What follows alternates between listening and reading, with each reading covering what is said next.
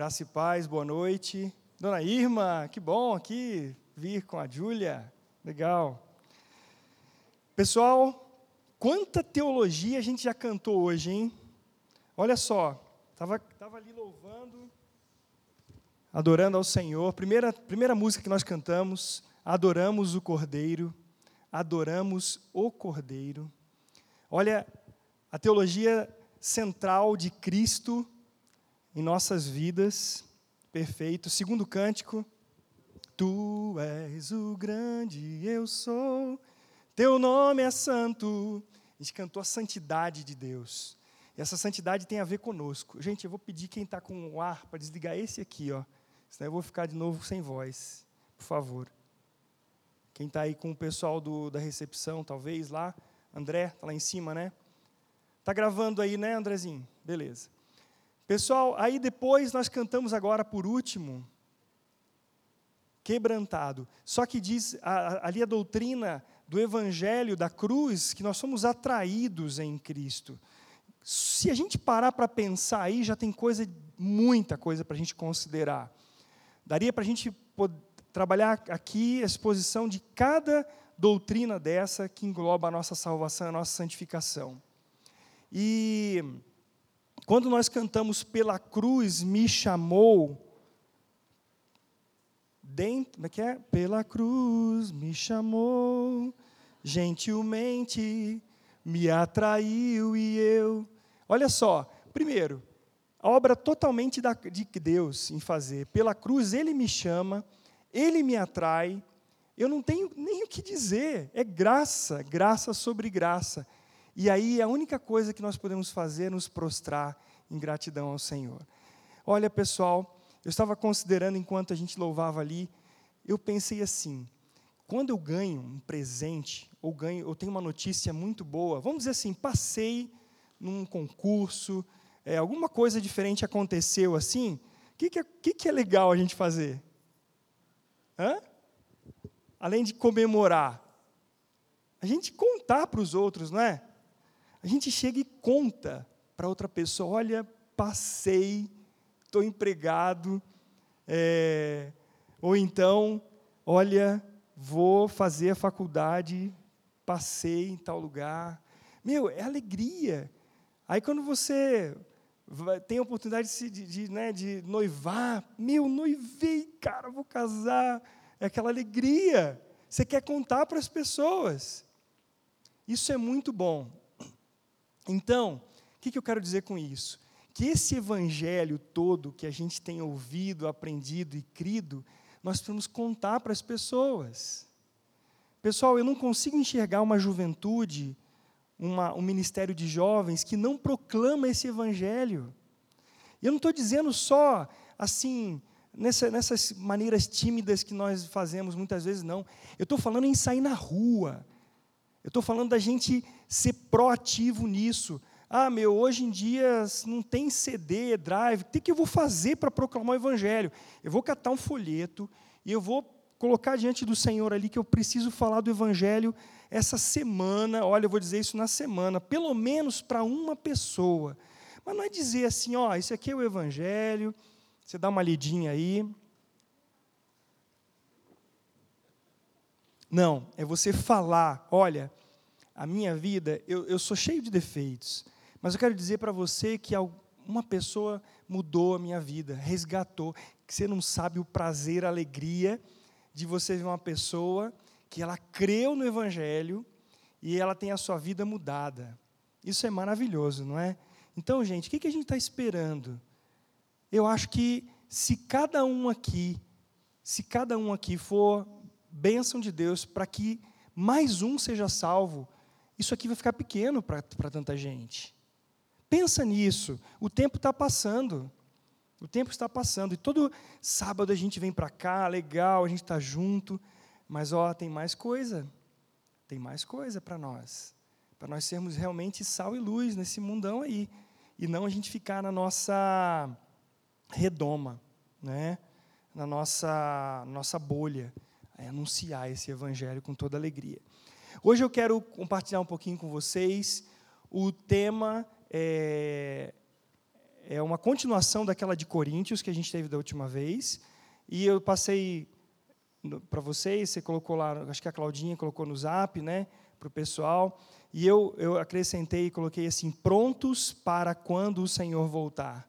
Essa é a ideia, prontos para quando o Senhor voltar. Lembra que eu falei de Coríntios, lá em Coríntios capítulo 6, qual era a realidade daquele lugar, não é? Das pessoas que, que estavam ali, pessoas que eram membros da igreja de Corinto, pessoas que é, eram da sociedade, elas não nasceram na igreja, não cresceram na igreja naquele tempo. Elas vieram da, daquela realidade de prostituição, de idolatria, de tudo aquilo. E o tema que eu dei daquela vez foi: não é o que não pode ser. O que quer dizer isso? Né? Não tem como alguém ser uma nova criatura em Cristo por si só. O Evangelho é uma mudança de dentro para fora. É Deus mudando a maneira de a gente enxergar as coisas, nos fazendo grudar nele, nos segurando firme, nos mantendo firmes na caminhada em direção à vida eterna, à volta do Senhor Jesus, ou à nossa morte, e estarmos com Ele eternamente. E isso chama santificação. E aí eu comentei com vocês ali que o que, que o pessoal de Corinto, daquela igreja, eles eram antes? Eles eram perversões, eles eram idólatras, prostitutos, beberrões, drogados tal. E tinha os caras religiosos também, aqueles que tentavam viver uma vida certinha por uma questão de moral. Mas todos eles precisaram passar pela mesma experiência: crer no Senhor Jesus Cristo será salvo, tu e a tua casa. Creram no Senhor. Então, por que, que agora eles não mais viviam como viviam anteriormente? Porque eles agora estavam firmemente é, voltados com a sua moralidade para servir a Deus? Será que é isso que os mantinha firme? Será que é isso que mantém uma pessoa firme no Evangelho hoje? Não. O que mantém firme é a mudança que Cristo faz em nossas vidas que nos faz rejeitar a maneira que nós andávamos antes. Mas o que, que aconteceu? Eles tiveram uma troca de natureza. Se eles antes amavam a, a tudo aquilo que já era da sua própria índole, da sua própria natureza, agora não mais. E aí eu vou fazer um parênteses aqui com vocês que eu quero lançar uma, uma coisa muito interessante. Por que, que pessoas hoje, que não, não são cristãs, elas podem fazer tanto o mal quanto o bem, sendo que elas não têm uma vida de Cristo? Por que, que tem tantas ONGs, tantas coisas, é, é, é, iniciativas para fazer coisas boas, sendo que a Bíblia fala que no coração a pessoa é má? Você já parou para pensar nisso? Porque se nós andarmos nesse viés aí, de que uma pessoa pode ser tão boa que a gente diz assim: nossa, essa pessoa só, só faltava estar dentro da igreja, né? O que, que é isso? A Bíblia fala categoricamente que nós nascemos separados de Deus, mortos para Deus, que a nossa natureza é perversa. Por que então algumas pessoas podem fazer coisas boas, tanto boas quanto más? Aí é que vem uma coisa super interessante que vocês vão entender. Quando Adão escolheu a árvore do conhecimento do bem e do mal, a sua desobediência, primeiro, o que causou nele? Morte para Deus. Então ele foi entregue à sua própria vontade e à vontade de Satanás. Porque uma coisa logo de cara aconteceu. Caim mata Abel. Logo depois que tudo isso aconteceu, eles foram expulsos do jardim, ele faz uma coisa muito má. Alguém ensinou Caim a matar outro? Será que os seus pais ensinaram? Ele, a natureza perversa já estava ali, porque ele desobedeceu a Deus, ele rejeitou a vontade de Deus, ele queria se autogovernar, então ele foi na direção daquilo que ele se entregou a vontade, a sua própria vontade a vontade de Satanás. Agora, com a sua natureza depravada, a inclinação do coração de Adão e o nosso coração é sempre para a morte e não para a vida. Pois ele não, pois ele não comeu da árvore da vida, ele comeu da árvore do conhecimento do bem e do mal. Está entendendo? Ele comeu da árvore do conhecimento do bem e do mal. Com o conhecimento do bem e do mal, ele faz coisas boas e más, mas ele nunca vai escolher a vida, porque ele escolheu a morte. Aí a razão por que uma pessoa precisa nascer de novo, porque ela precisa comer da verdade em Cristo, Ele é o caminho, a verdade e a vida. E mais uma coisinha que eu anotei aqui hoje para vocês. Ele pode escolher fazer o bem ou o mal, mas nunca a vida, pois ele está morto para Deus. Quando nós cometemos qualquer pecado, nós não cometemos pecado somente contra alguém, nós cometemos direto contra o Senhor. Mas peraí, eu pisei no pé do Mateus aqui, ofendi o Mateus. Aí Jesus fala que me perdoa? Se eu fiz contra ele? Porque, na verdade, todo pecado, pecado é contra Deus. É a Ele que nós ofendemos. Então, diante disso tudo, nós podemos saber por que Jesus Cristo morreu na cruz. Uma das duas coisas, uma para perdoar nossos pecados e outra para trocar a nossa natureza. Então é isso que aconteceu lá com aqueles irmãos de Corinto, eles nasceram de novo. Agora, vida para Deus ok, foram vivificados, eles receberam da vida. Quem é a árvore da vida? É Cristo. Eles comeram agora dessa vida, tiveram vivificação no seu espírito e amam a Deus, mas há uma luta aqui, ó, na carne, todos os dias. E agora eu quero perguntar para vocês: quais são as áreas de maior luta contra a vontade de Deus? Quais são as áreas das nossas vidas que são mais difíceis? Eu vou fazer de uma maneira geral, para a gente não especificar cada uma das dificuldades. Mas eu, considerando que, para mim, a maior dificuldade que eu tenho é o meu ego. Sabe por quê, gente?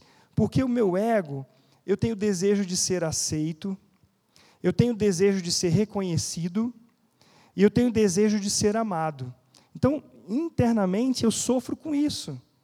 Por quê? Porque eu estou ainda com uma alma que está sendo santificada.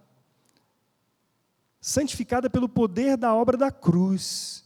Mas eu tenho lutas e você tem lutas. Então a primeira área é essa área nossa. Porque a gente fica às vezes meio assim, poxa, fulano falou alguma coisa de mim, aí eu fico magoado, o outro me olhou diferente, eu já magoou, aí se eu não estou no meio da galera, eu já estou achando que eu sou rejeitado. Tudo isso são coisas da nossa alma que o Senhor precisa tirar, Ele precisa santificar, Ele precisa deixar cheio mais, mais e mais dele mesmo. Então, uma luta que nós temos é essa. E quando eu sou confrontado com isso, eu só posso dizer, Senhor, tem misericórdia tem misericórdia, livra-me disso, livra-me de mim mesmo, da minha própria vontade. E uma outra coisa que eu também creio que são áreas difíceis, que é a área da idolatria. Idolatria é por todo tipo de poder. Vamos pensar aqui, poder de ter um bolso com dinheiro, de ter conta, minha conta cheia de dinheiro. Eu quero ter esse poder de poder comprar uma coisa, de fazer de uma viagem, de tal, tal, fazer o que eu quiser. Essa é uma grande tentação de poder. Eu também tenho a, a, o poder de, de, de, de, convencer as pessoas, o poder de todos, todos os tipos. Nós somos tentados dia a dia nessa área, de dominar, de parecer ser mais. Tudo isso aí nós somos tentados todos os dias. E a outra área também crítica é a área sexual. Todos nós somos tentados nesta área. Quem é casado é tentado, quem é solteiro é tentado. Essas, essas são lutas que nós temos no nosso dia a dia.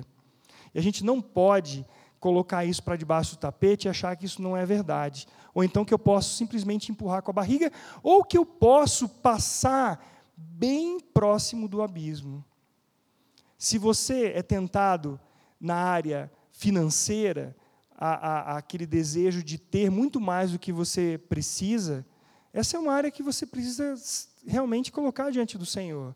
Se você está sendo tentado a, a, a se prostituir fisicamente, porque essas coisas são fortes, você precisa colocar isso diante do Senhor e pedir que a obra da cruz seja efetiva nesta área também.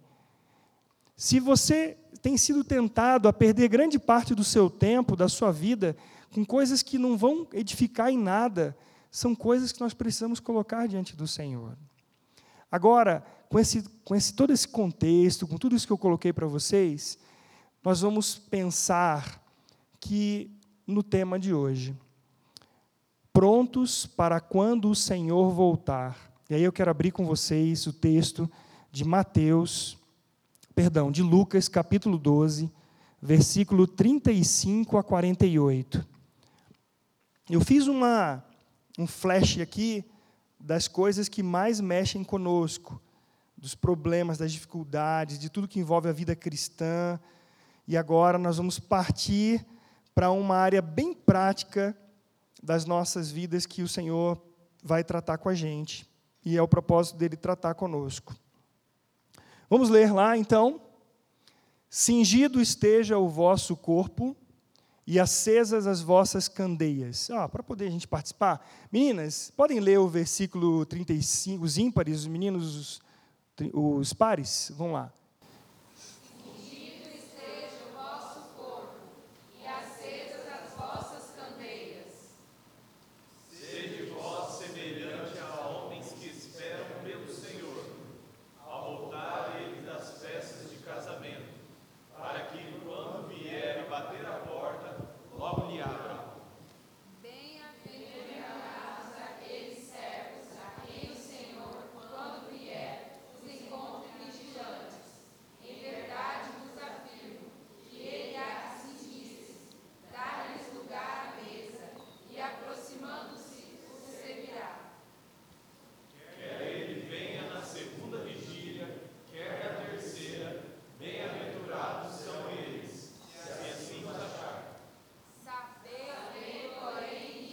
Isso aí.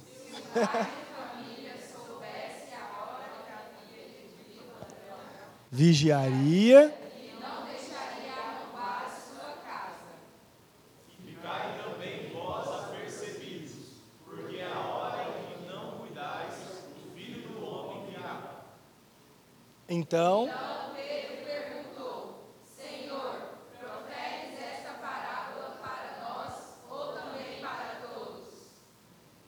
disse o Senhor. Quem é, pois, o mordomo fiel e prudente, a quem o Senhor confiará os seus conservos para dar o sustento ao seu tempo? Bem-aventurado aquele servo, a quem seu Senhor, quando vier, achar fazendo assim. Verdadeiramente vos digo que lhe confiará todos os seus bens. Mas se aquele servo disser consigo mesmo, meu Senhor tarda em vir, e passar a espancar os criados e as criadas, a comer, a beber e a embriagar-se. Virá o Senhor daquele servo, em dia que não espera e em a hora que não sabe, e castigá-lo-á, lançando-lhe a sorte com os infiéis. Aquele Aqueles. servo, porém, que conheceu a vontade de seu Senhor e não se aprontou, nem fez segundo a sua vontade, será punido com muitos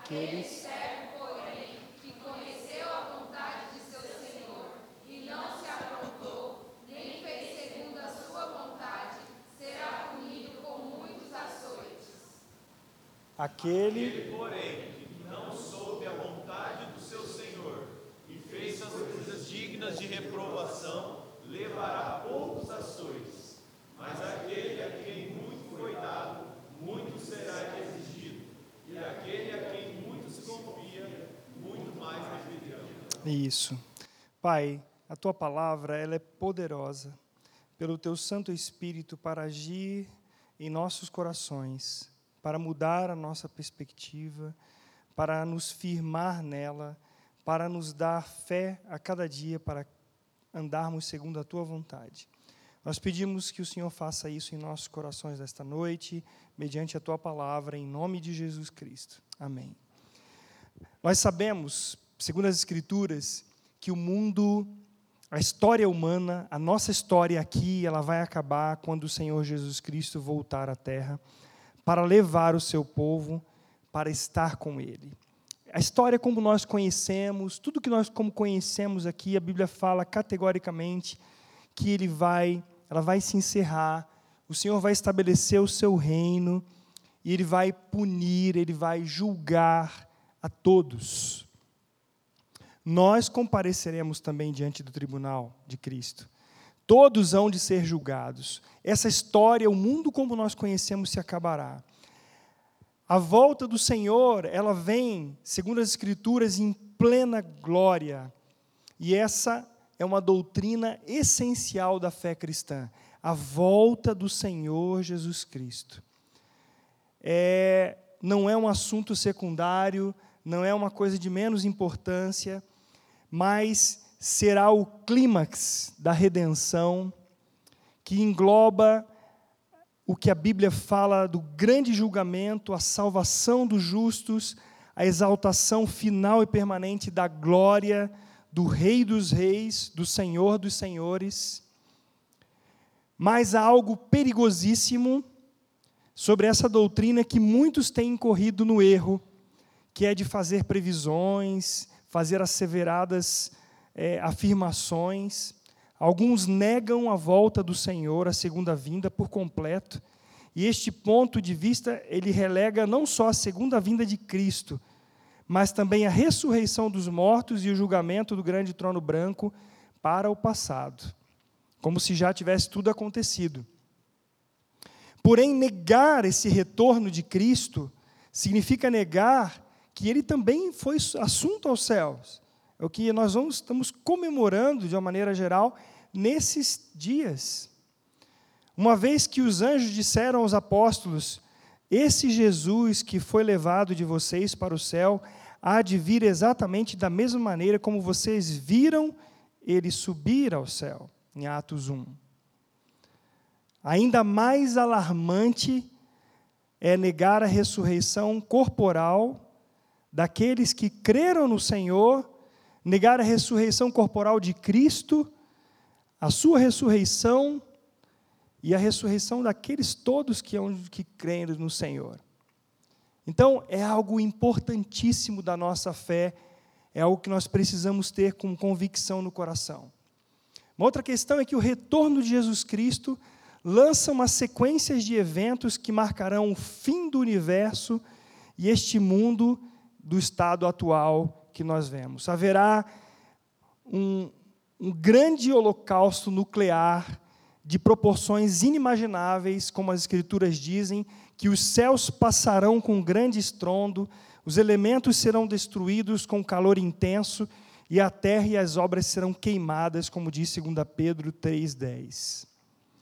Antes que isso aconteça, haverá um julgamento final e condenação ao lago de fogo e, fogo e enxofre eterno de todos os ímpios no grande trono branco de Deus, conforme diz Apocalipse 20, de 11 a 15. Esta é uma realidade. E o Senhor Jesus, falando sobre a prontidão que nós todos precisamos ter diante desses fatos que as Escrituras nos dizem, me chama a atenção para algumas coisas que nós estamos talvez deixando passar como meio que anestesiados pelas distrações, pelos desejos que são lançados para nós todos os dias.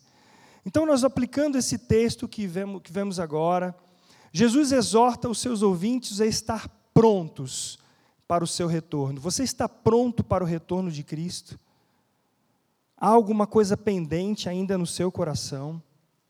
Há alguma coisa que você deseje mais do que a volta do Senhor Jesus? Vamos ver o que diz esse texto, começando pelo versículo 35.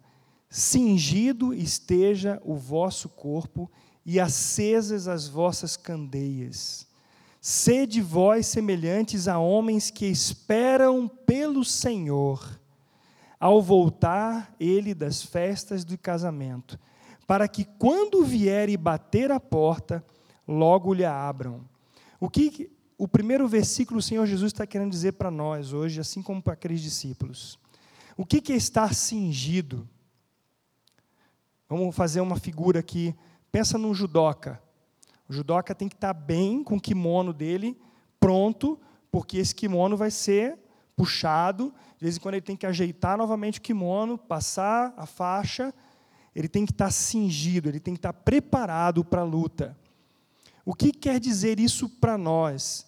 Essas roupas nossas estão ligadas às nossas atitudes, aquilo que nós estamos fazendo que nos vestem, que nos preparam, que nos deixam prontos a cada dia para que o Senhor nos encontre firmes nele. São coisas que nós vamos colocando, segundo a palavra de Deus, que vão fortalecendo a nossa vida, o estudo da palavra, a oração, a prontidão, estando alerta àquilo que o mundo está querendo lançar, arrebatar a sua mente. Então, essas coisas nós lançamos fora, faz parte da nossa preparação. E a lâmpada? Por que lâmpada? A lâmpada está logo ligada à coisa mais óbvia dela. O que, que é?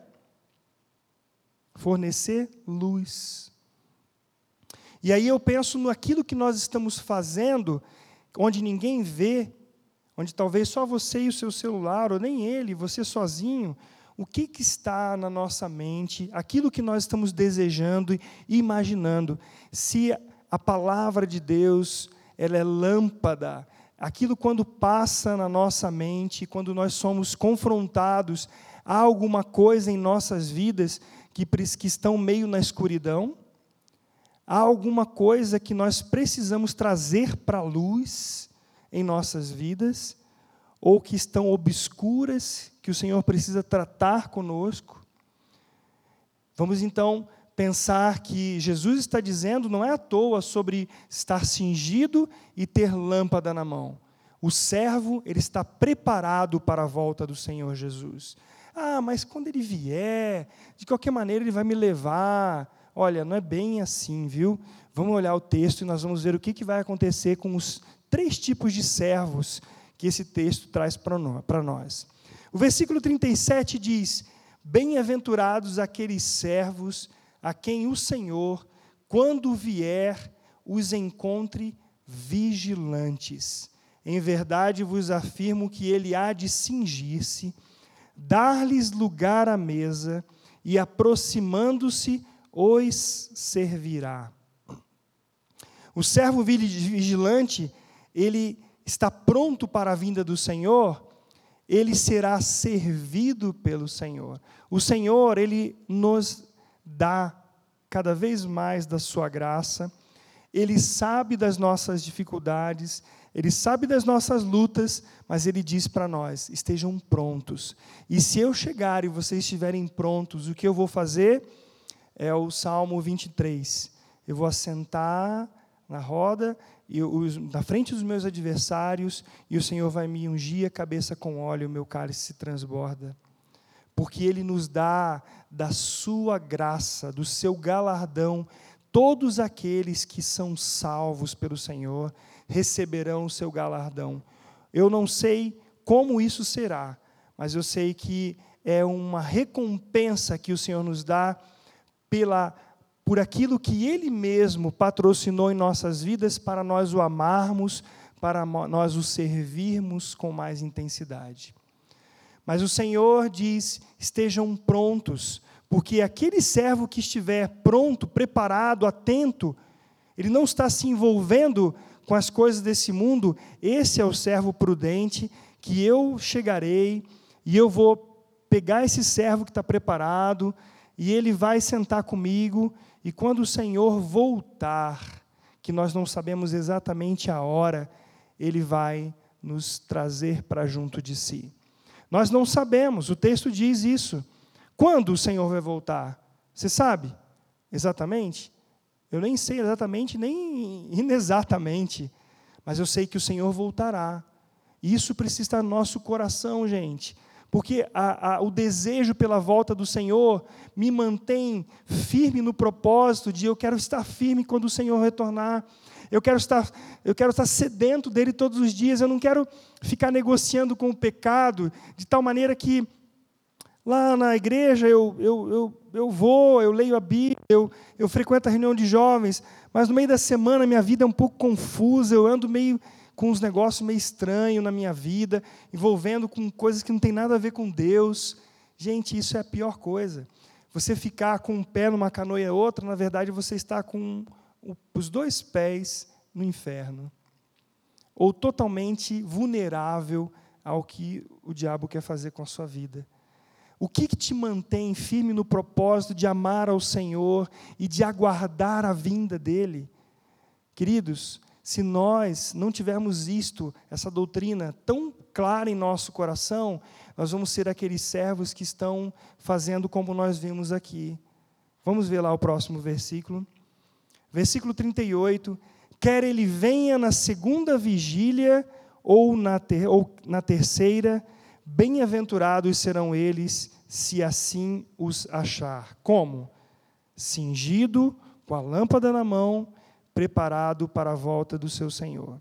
Sabei, porém, isto: se o pai de família soubesse que a hora havia de vir o ladrão, vigiaria e não deixaria arrombar a sua casa. Ficai também vós apercebidos, porque a hora em que não cuidais, o filho do homem virá. O Senhor diz que ele não deixará de recompensar aqueles servos que ele encontrou em estado de alerta quando ele voltou. O Senhor faz uma incrível inversão de papéis aqui. Ele vai servir com prazer aquele que ele encontra firme, como nós vemos no texto, mas lá em Apocalipse, capítulo 3, versículo 3, eu gostaria que você visse uma advertência muito clara que o Senhor Jesus faz à igreja de Sardes. O que, que diz lá Apocalipse 3:3. Lembra-te, pois, do que tens recebido e ouvido, guarda-o e arrepende-te, porquanto se não vigiares, virei como ladrão, e não conhecerás de modo algum em que hora virei contra ti. A Bíblia fala que o Senhor Jesus ele voltará e será como lá no tempo de Noé. Noé que pregava a verdade para todo aquele povo, mas eles não estavam nem aí. Eles estavam continuando fazendo as mesmas coisas. De repente, Noé e sua família entram na arca, a arca é fechada, a chuva que nunca tinha caído começa a cair, e eles todos morrem afogados, porque não creram no Senhor. Não crer no Senhor não significa só não crer para a salvação. Significa crer também todos os dias para a nossa permanência, estarmos firmes no Senhor. Eu penso naquela parábola do solo, da, do semeador, que as nossas vidas podem estar em alguns momentos como daquele solo, sabe? Em alguns momentos nossa vida, estão, nossa vida está mais arada, mais aberta ao Senhor. São momentos que a gente desfruta de uma intimidade, uma comunhão com o Senhor. É tão gostoso. Mas de repente as coisas da vida vão chegando, as necessidades, os entretenimentos, e aí passa um tempo e você fala assim: puxa, eu já fui mais apaixonado pelo Senhor, eu já fui mais de orar, de ler a palavra, de buscar correr dessas coisas que agora eu estou fazendo. O que, que aconteceu? O que, que aconteceu?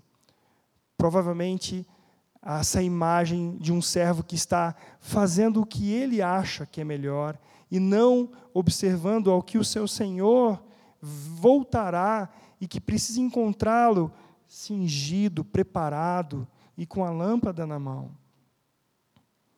O Senhor Jesus fez essa exortação à igreja de Sardes. E quando nós lemos lá também em 1 Tessalonicenses 5, de 2 a 4, abre lá, por favor, 1 Tessalonicenses 5, de 2 a 4.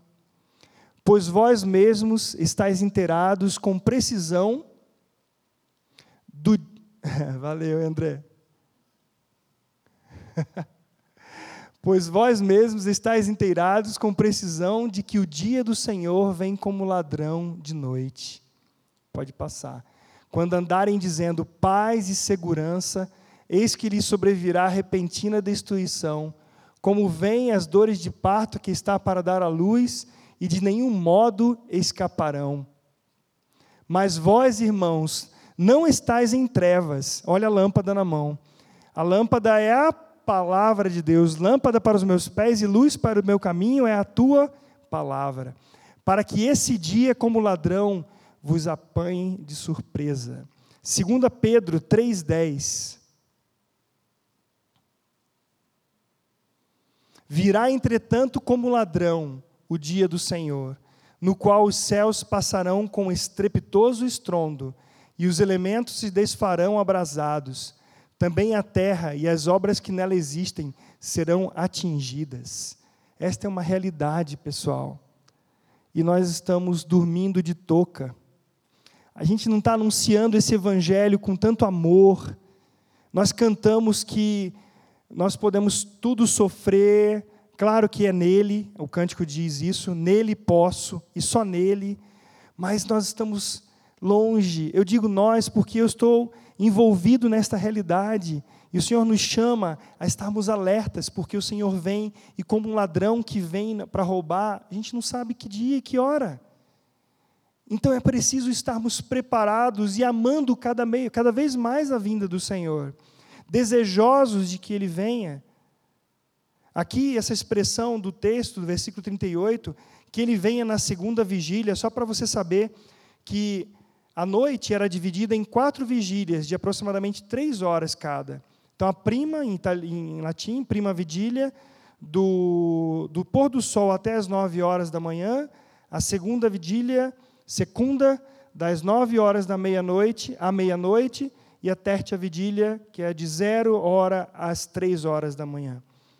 Então, esse, sendo que ele venha agora ou demore 20 anos, a minha vida precisa estar pronta para receber ao Senhor.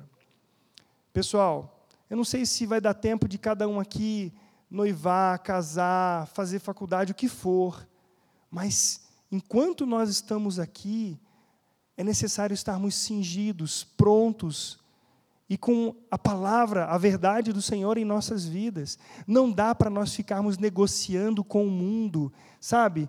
É, tentando achar que Deus, no final das contas, vai ser legalzinho comigo e vai me resolver todo o problema. Deus é misericordioso, Deus é gracioso, mas aquilo que nós plantamos, nós colhemos também.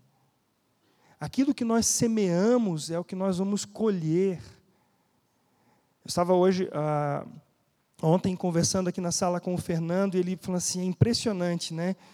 É, lendo, fazendo essa leitura do Antigo Testamento que nós estamos fazendo, você viu ali a situação de uma pessoa que prometeu que se ele vencesse a guerra, a primeira pessoa que ele visse, ele sacrificaria a Deus?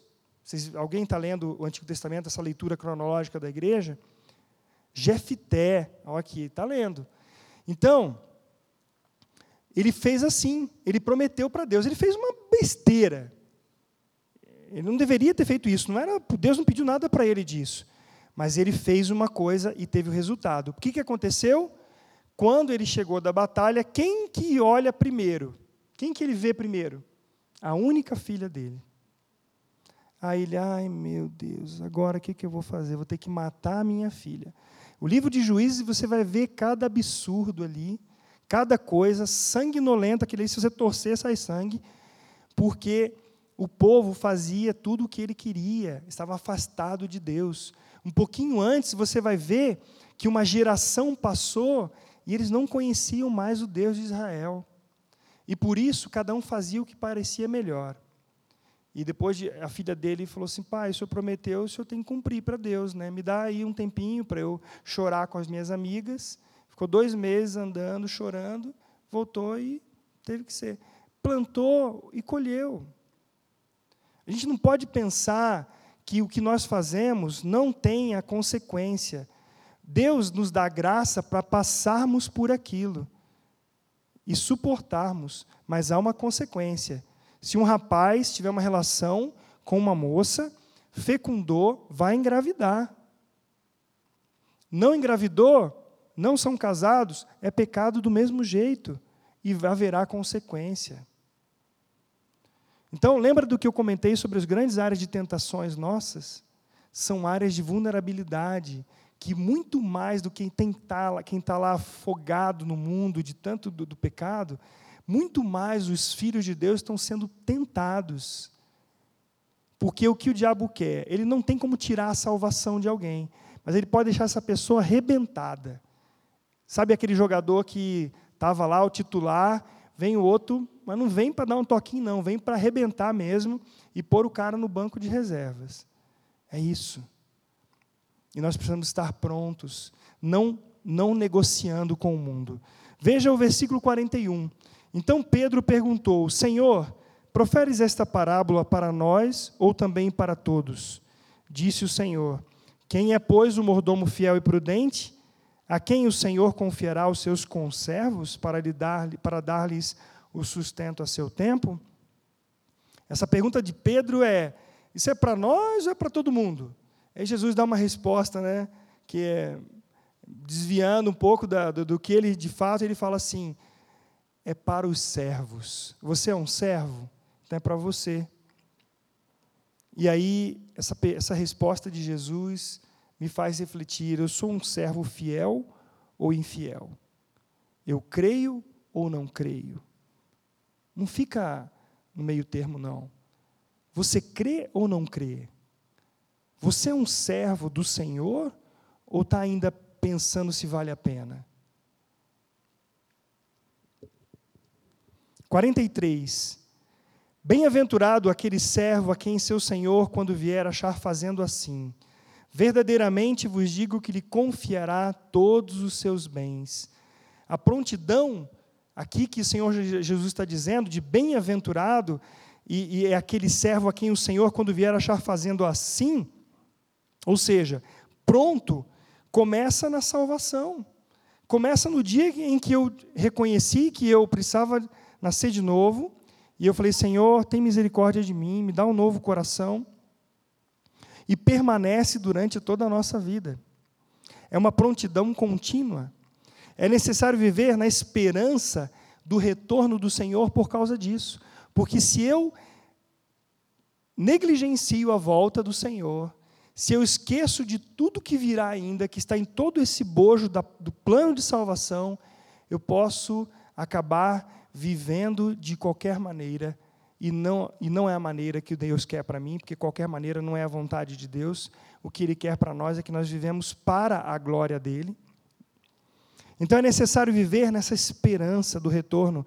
Quer ver? Dá uma olhadinha em 2 Pedro 3, 12 e o versículo 14. 2 Pedro, versículo 12 e depois o 14. Esperando e apressando a vinda do dia de Deus, por causa do qual os céus incendiados serão desfeitos e os elementos abrasados se derreterão. 14. Por essa razão, pois, amados, esperando estas coisas, empenhai-vos por ser desachados por ele em paz, sem mácula, irrepreensíveis. E essa palavra irrepreensíveis não quer dizer sem defeito. Sabe o que é irrepreensível? Eu peco contra o Rodolfo. Espiritualmente, o que, que eu, que, como é que eu estou? Eu estou repreensível. Por quê?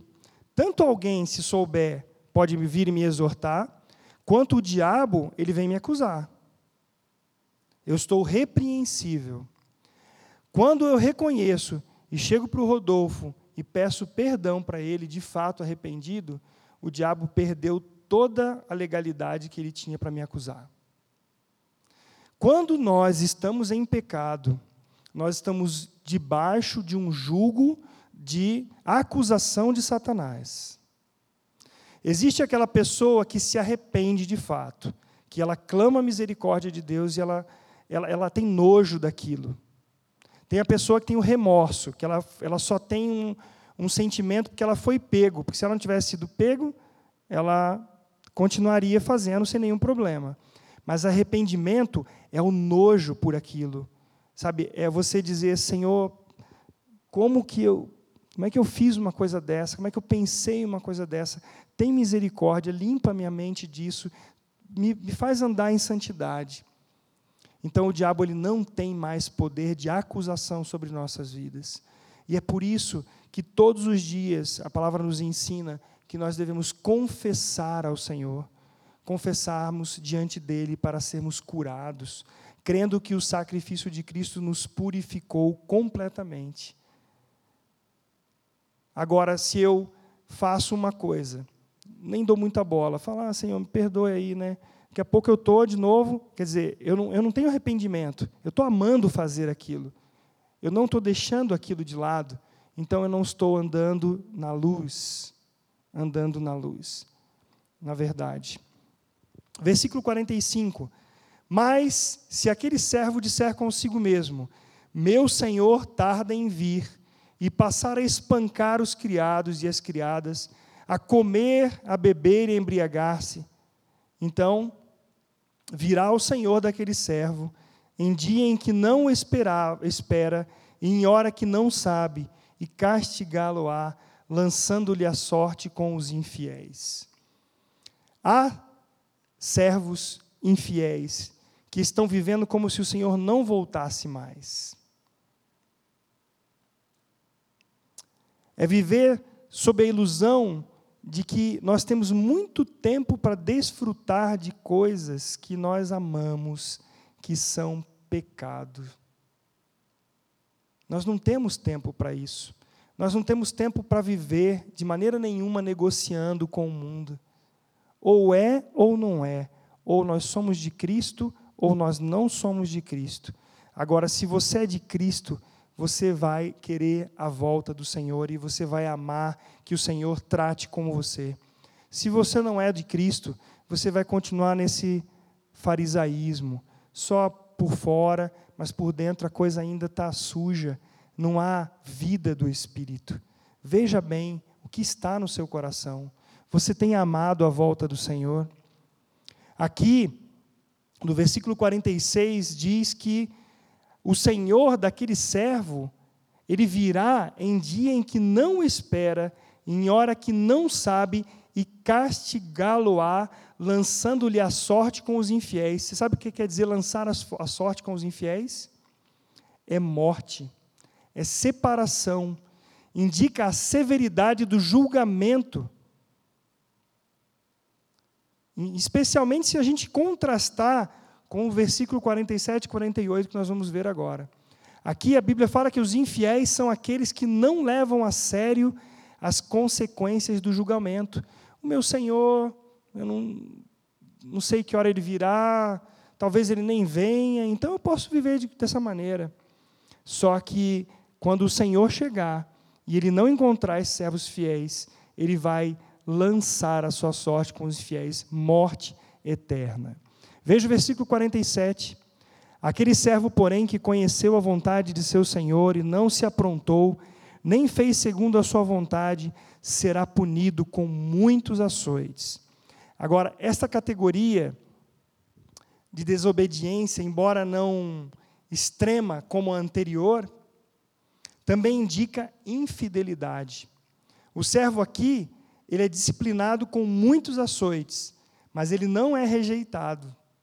Você vê a diferença? Ele vai receber muitos açoites, mas ele não é rejeitado.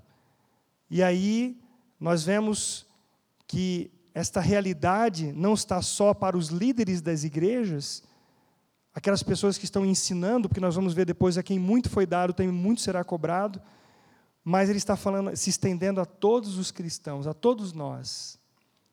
Essa disciplina ela também se aplicará para os servos do Senhor, mas que são também infiéis em, em tempos em tempos.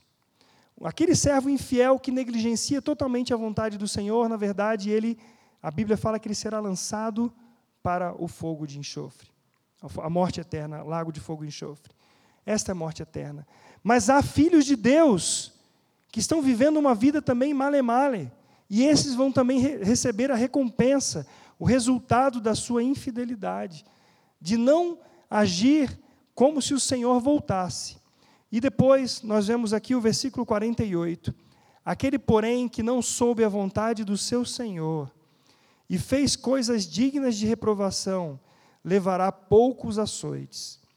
Mas aquele a quem muito foi dado, muito lhe será exigido. E aquele a quem muito se confia, muito mais lhe pedirão. Aquele servo que conheceu a vontade do Senhor, você conhece a vontade do Senhor, você tem lido a palavra, você tem se aproximado da palavra de Deus, mas não se aprontou, nem fez segundo a vontade, será punido com muitos açoites. Olha aqui a consequência. Agora, aquele que não soube a vontade do Senhor, uma pessoa, por exemplo, que nasceu de novo há pouco tempo, está caminhando na fé, ela não conhece muito da palavra ainda, e ela faz coisas dignas de reprovação, ela levará poucos açoites. A disciplina para o ignorante é menos severa. Com poucos açoites será castigado. A parábola aqui indica os níveis de punições de Deus. O fiel será recompensado, o ignorante castigado com poucos açoites, o desobediente com muitos açoites, e o transgressor extremo receberá a execução. Isso não deve causar medo a ninguém, deve causar temor, não medo. O temor é diferente do medo. O medo faz a gente faz, fazer aquilo que nosso pai, nossa mãe diz assim: se você não fizer isso, você vai levar umas varadas. Aí eu tenho medo, porque senão meu pai tinha um chinelo de couro assim que dava só de olhar aquele chinelão dele dava medo.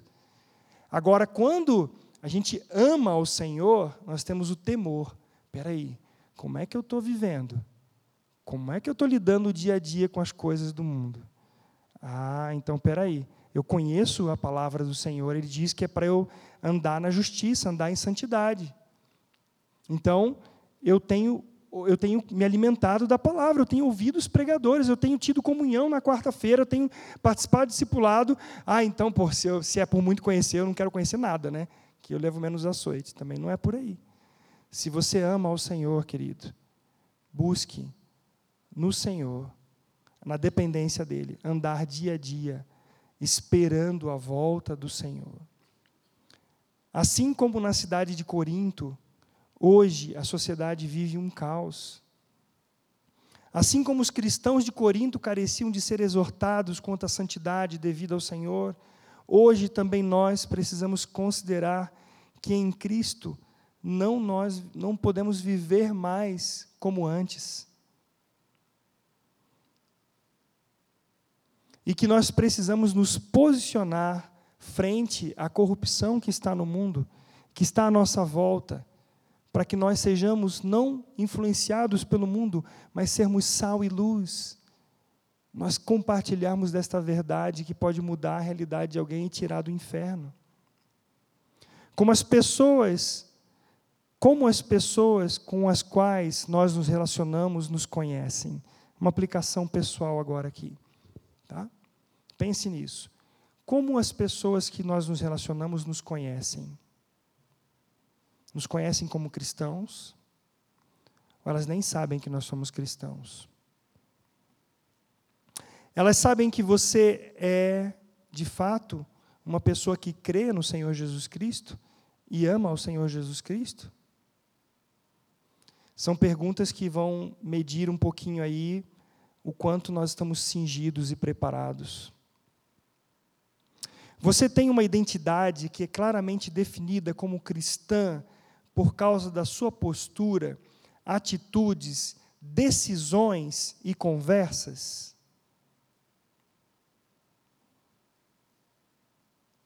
Eu vou repetir, tá? Como as pessoas às quais nos relacionamos nos conhecem. Pense nisso agora. Elas sabem que eu e você somos de fato cristãos? Você tem uma identidade que é claramente definida como cristã por causa da sua postura, atitudes, decisões e conversas?